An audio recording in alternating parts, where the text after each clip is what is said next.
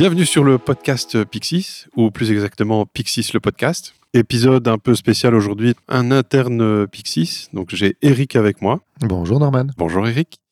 Eric va nous parler de son petit tour d'Europe. Tu as voyagé dans différents pays d'Europe.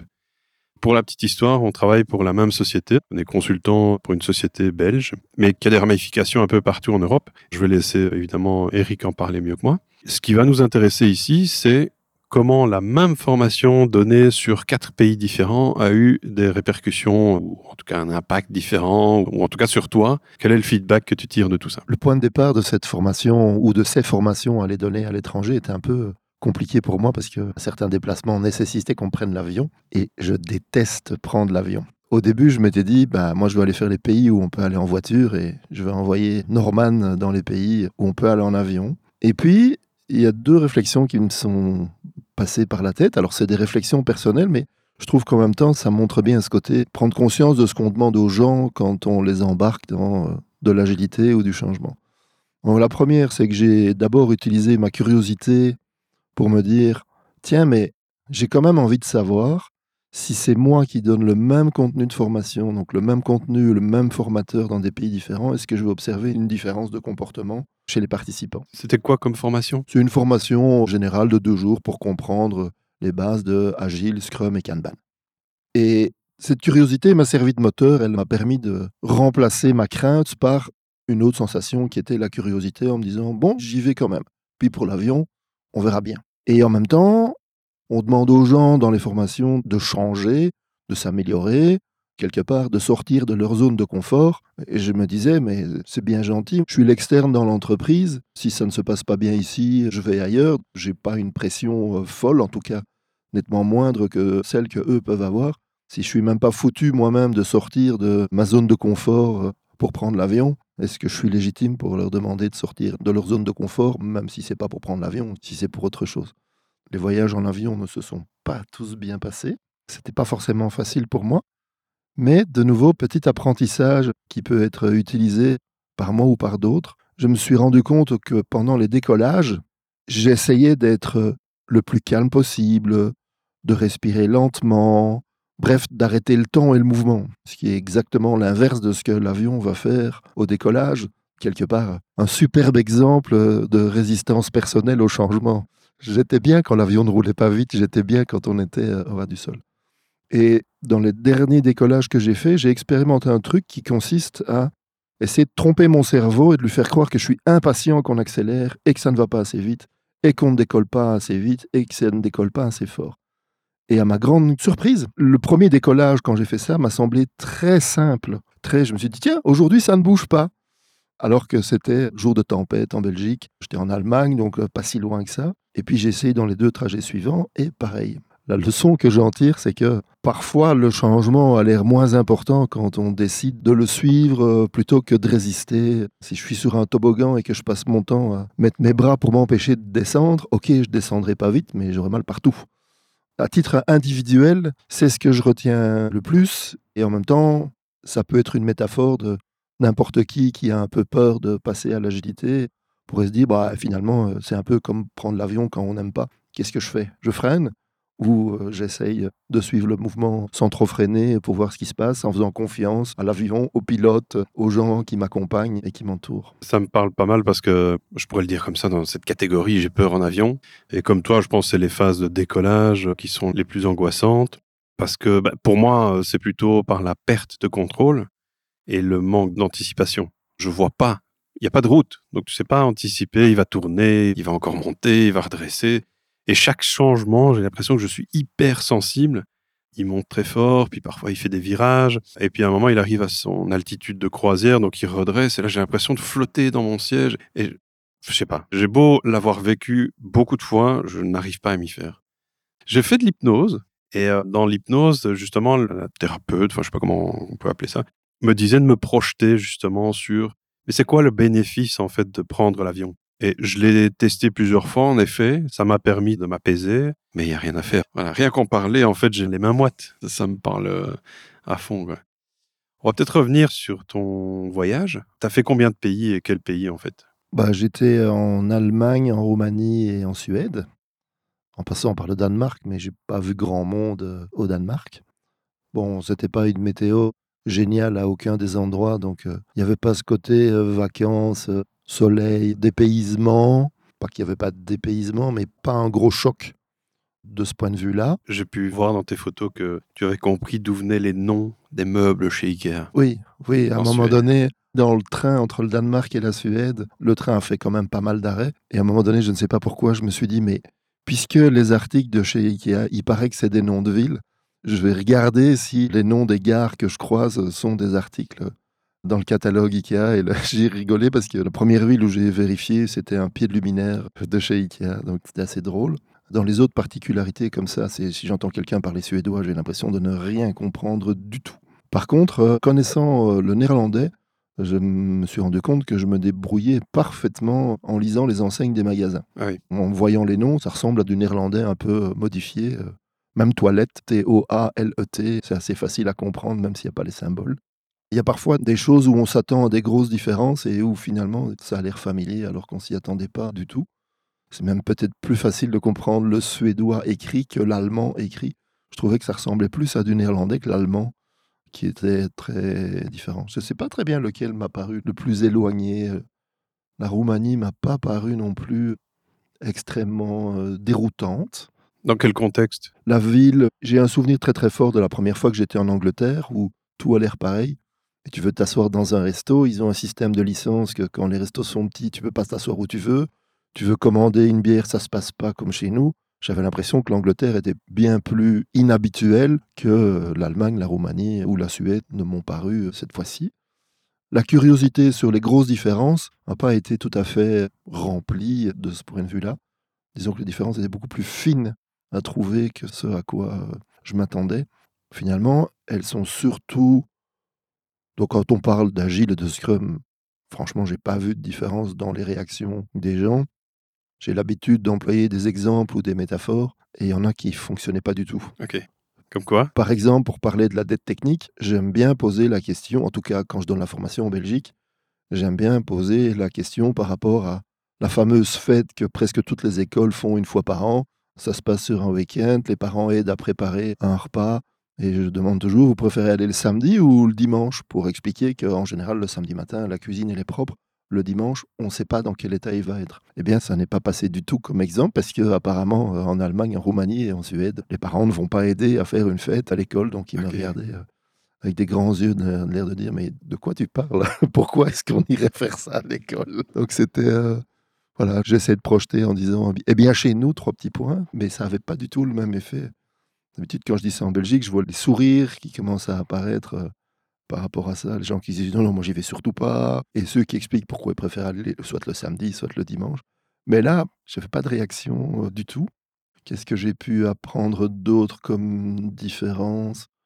Il y en a une qui m'a frappé dans chacun des pays. Tu sais que j'aime bien faire des pauses qui ont des durées bizarres et des reprises bizarres. Un hein. Genre, on fait une pause de 11 minutes et on reprend à 10h43 en expliquant que ça permet d'éviter que les gens soient trop en retard. Donc ça, je m'en souviens bien en Allemagne, parce que quand j'ai donné l'explication, ils m'ont regardé en...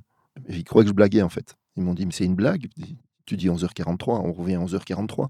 Il n'y a pas besoin d'un truc ou d'une manipulation psychologique derrière. Donc là, j'ai appris la notion de la différence qu'il y avait entre time et German time. Hein.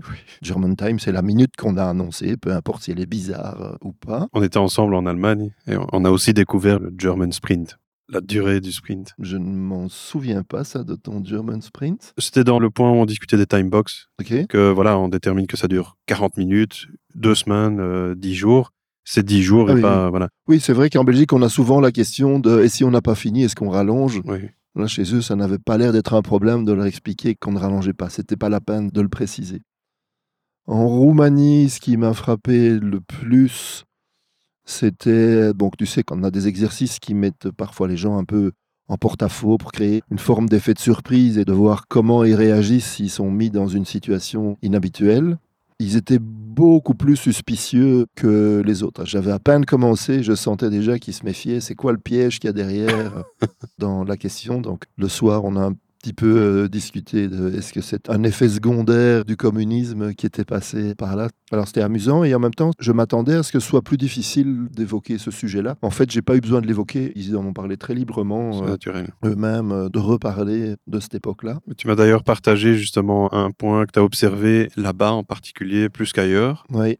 Que j'ai observé et euh, en fait, je ne l'avais pas observé, je ne l'avais pas vu. Mais dans une des discussions, justement, il y a une des participantes qui m'a dit il y a quand même un point qu'elle retient comme bénéfique des traces du communisme, et c'était l'égalité homme-femme. Elle dit, pendant toute une période, l'usine, l'armée, c'était pour les hommes et pour les femmes, il n'y avait pas à choisir, et donc ça les étonne beaucoup moins. Et ce n'est qu'à posteriori que je me suis rendu compte que cette équipe-là, c'était celle qui comportait le plus de femmes de toutes celles que j'avais été voir.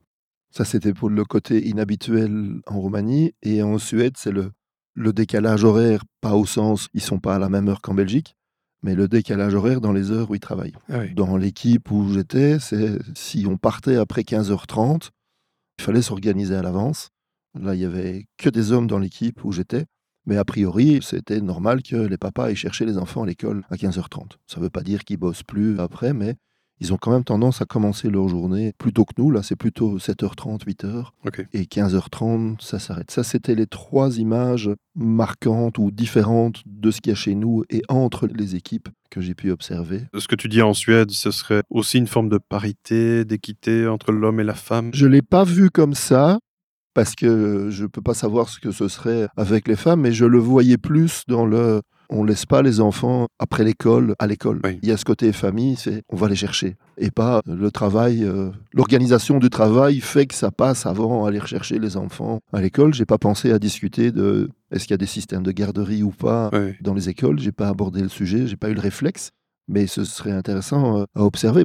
Est-ce que c'est pas organisé parce que tout le monde trouve prioritaire d'aller les chercher ou est-ce que chez nous c'est organisé parce que bah non, c'est d'abord le boulot, euh, Oui. votre vie privée, on verra après ou voilà, je savais pas trop quelle différence il y avait par rapport à ça avec un côté très très pour les trois pays, je pense que j'avais dû passer une journée de vacances en Allemagne et j'avais jamais été en Roumanie ou en Suède. hein. donc ils étaient à peu près tous sur un pied d'égalité. Je ne savais pas à quoi m'attendre. Je suis a priori pas euh, un grand voyageur, certainement pas pour le travail. Est-ce que j'avais déjà quitté la Belgique pour mon travail? J'étais une fois aux Pays-Bas en 30 ans. On peut dire que je suis pas un grand voyageur, je crois. Ouais. Et est-ce que tu as eu justement l'occasion de discuter avec eux de la relation parent-enfant, par exemple la durée du congé parental? Non, on n'a pas abordé euh, ce sujet-là. J'ai eu moins l'occasion de parler avec les Suédois et c'est seulement maintenant que je me rends compte qu'il y a un lien. C'est que il n'y a qu'un seul soir où je suis resté avec eux et en me disant, ben oui, les autres soirs, ils ont été chercher leurs enfants. Ils sont rentrés chez eux. Et donc, on a plus parlé de qu'est-ce qui s'était passé pendant la journée, qu'est-ce qu'il fallait faire pour le lendemain. On a parlé d'autres sujets, mais j'ai un peu moins creusé. Maintenant que je dis ça, c'est probablement en Roumanie où j'ai discuté le plus d'autres choses que de l'entreprise, euh, d'agilité, de l'organisation logistique de la journée. La porte paraissait plus facilement ouverte. Je n'ai pas forcément essayé de les ouvrir, mais là, il y avait un côté euh, quelque part ambigu. Je me rends compte que d'un côté, ils sont très suspicieux de ce qu'on peut leur dire, et en même temps, il y a une capacité à se livrer qui m'a semblé, sur le petit échantillon que j'ai eu, qui m'a semblé plus grande qu'en Allemagne ou en Suède. Pour compléter ça, justement, euh, moi j'ai aussi des collègues euh, allemands euh, dans une autre mission. Et en effet, tu en parles quand tu sais qu'il y a une différence, en fait. Je sais qu'en Allemagne, les parents peuvent prendre un an. Un congé parental, c'est un an. La mère accouche, elle a droit à un an. Chez nous, c'est trois mois. Enfin, je suis plus en, en nombre de semaines. Et le père, c'est dix jours. Et euh, il fut une époque où c'était trois jours. Donc ça évolue. Et si j'ai bien compris, en Allemagne, la maman a un an, mais le père peut aussi, après cette année-là, prendre une année. Donc ils peuvent garder l'enfant deux ans à la maison. Chez nous, c'est impossible. Je pense qu'il y a des congés parentaux, mais euh, si tu es en full time à la maison, t'as pas un an. Quoi. Il y a vraiment une avance à ce niveau-là, euh, en tout cas du côté de l'Allemagne. Les autres pays, je, ne- sais pas, mais euh, en effet, je pense qu'on a une relation avec l'enfance qui est un peu différente, alors qu'on est voisins quasi. Et pour les Roumains, moi, je les ai vus en fait quand ils sont venus lors d'un événement type kick-off de projet. Et j'ai trouvé en effet que les Roumains étaient les plus euh, festifs, je vais le dire comme ça. Ils parlent beaucoup, ils s'intéressent à tout. Je trouvais un côté un peu euh, latin là-dedans, tu vois. Oui, oui, clairement. hein. Mm. clairement. D'ailleurs, l'autre chose qui m'avait euh, frappé, je suis arrivé au restaurant, je me suis dit, bon, Est-ce que je vais comprendre ce que je vais commander? J'avais des souvenirs que les Roumains sont très francophiles, mais les menus étaient traduits en français dans les restaurants où j'ai été. Il y avait roumain, anglais, français, mais je ne m'attendais pas à voir, le, à voir le français dans l'histoire. Autre anecdote, maintenant que tu dis ça, avec leur côté suspicieux, parfois ils se méfiaient de la manière dont les exercices étaient formulés.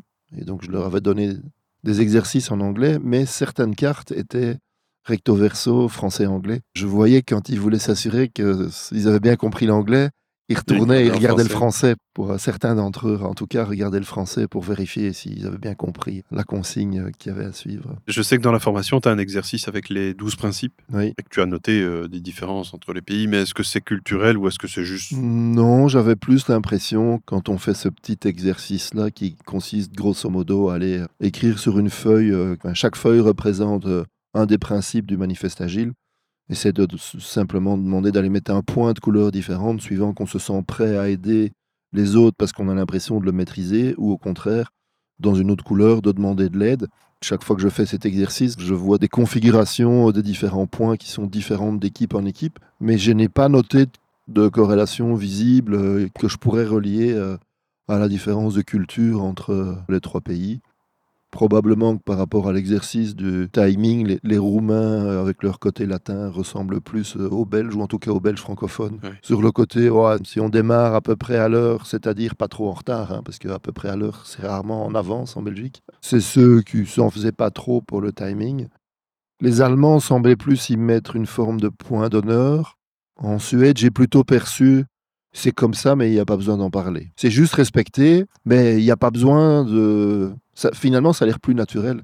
Il n'y a pas besoin de rappeler qu'il faut faire l'effort et que ça doit être comme ça. Il n'y a pas ce côté un peu que je pourrais qualifier de militaire. de, Eh, on a dit cette heure-là, alors c'est cette heure-là. Ouais. L'une ou deux fois, quelqu'un est revenu un peu plus tard, mais j'ai pas vu qu'on le regardait de travers, mais quand même, ils essayent chaque fois d'être bien à l'heure par rapport à ça. Moi, je me rappelle qu'en Allemagne, c'était la première question du matin, c'est à quelle heure on va manger au soir. Ok. C'était, il fallait décider. En gros, c'était du rétro-planning. C'est si on va manger à telle heure, ça veut dire qu'il faut terminer cette formation à telle heure pour avoir le temps de retourner soit de chez soi à l'hôtel, euh, voilà. Et donc, voilà, c'était. Maintenant que tu dis ça, ça réveille deux souvenirs. Effectivement, il y a une forme de qu'est-ce qu'on fait le soir, et il y a aussi une forme euh, d'efficacité dans l'organisation que j'ai retrouvée en Suède, mais dans une moindre mesure. C'est-à-dire, euh, qu'est-ce qu'on va commander pour le lunch de midi?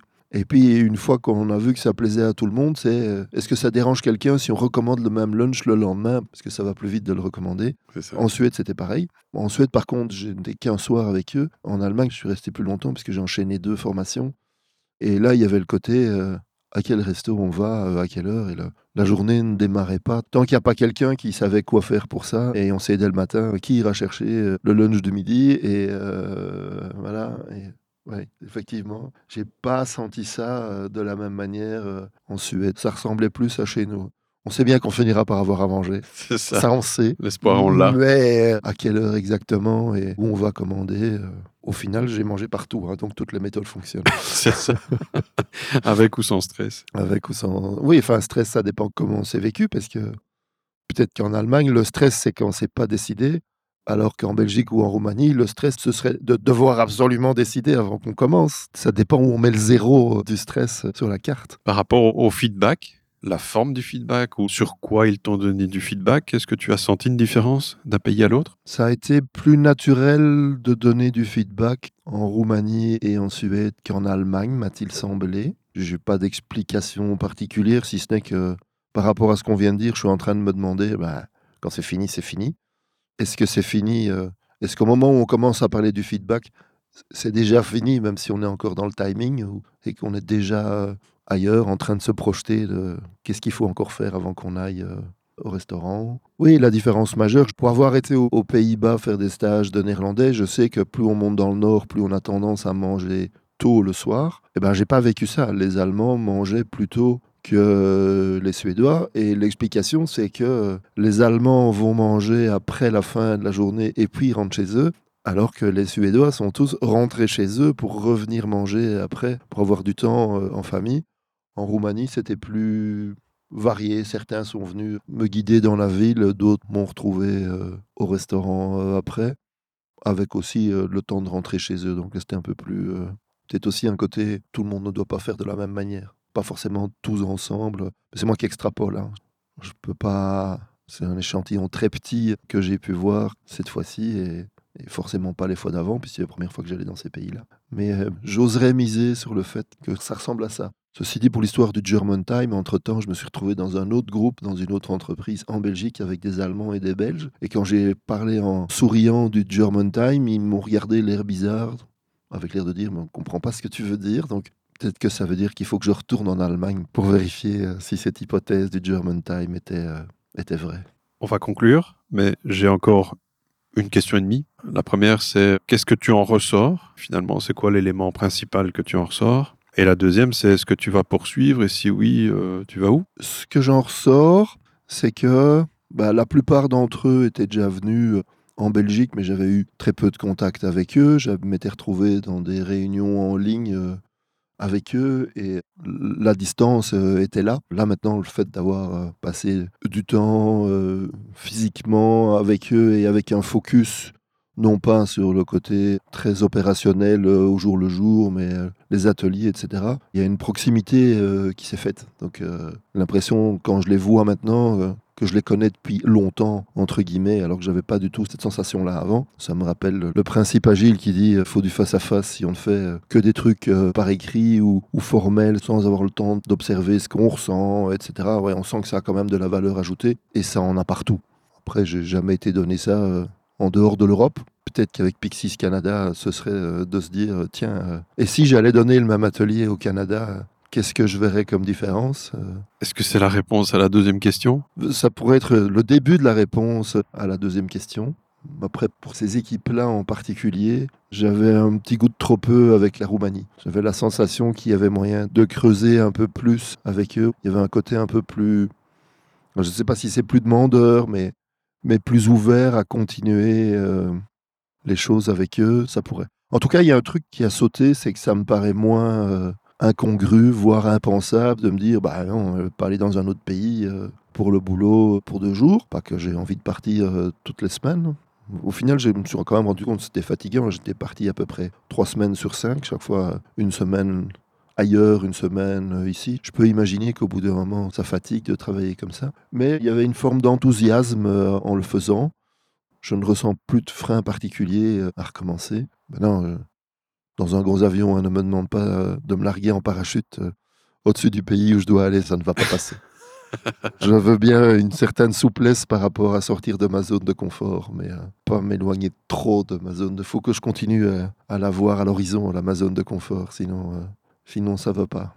Mais chaque fois que j'observerai quelqu'un que j'ai l'impression de pousser hors de ça, j'essayerai de me remettre dans les triples les mouvements de la vie en me disant peut-être que c'est ça que lui sent en fait maintenant. Même si pour moi ça paraît euh, confortable, peut-être que pour lui c'est pas pareil. Donc ça me permettra d'être sûr d'allumer mon empathie euh, au, bon moment, avant le saut en parachute, que je leur demanderai, euh, ou son équivalent. Eh bien, merci Eric. Je proposerais même qu'on appelle ce podcast Eric on Tour il y aura une suite, probablement. D'accord. ok. Tant que tu ne me parles pas déjà de ma tournée d'adieu, ça va. non, non, non. C'est ta première tournée, donc euh, ça va. Donc, euh, merci d'avoir écouté le podcast. N'hésitez pas à vous abonner. Vous avez toujours aussi la possibilité sur Vodio de nous laisser un message sur les répondeurs. Si vous avez envie de laisser un petit message à Eric, bah, soit vous le faites dans les commentaires, soit vous allez sur le répondeur audio. Et quant à moi, je vous souhaite une euh, bonne suite et à très vite. Au revoir tout le monde. Et les messages, évitez le roumain et le suédois. Je ne suis pas un assez fort. Merci.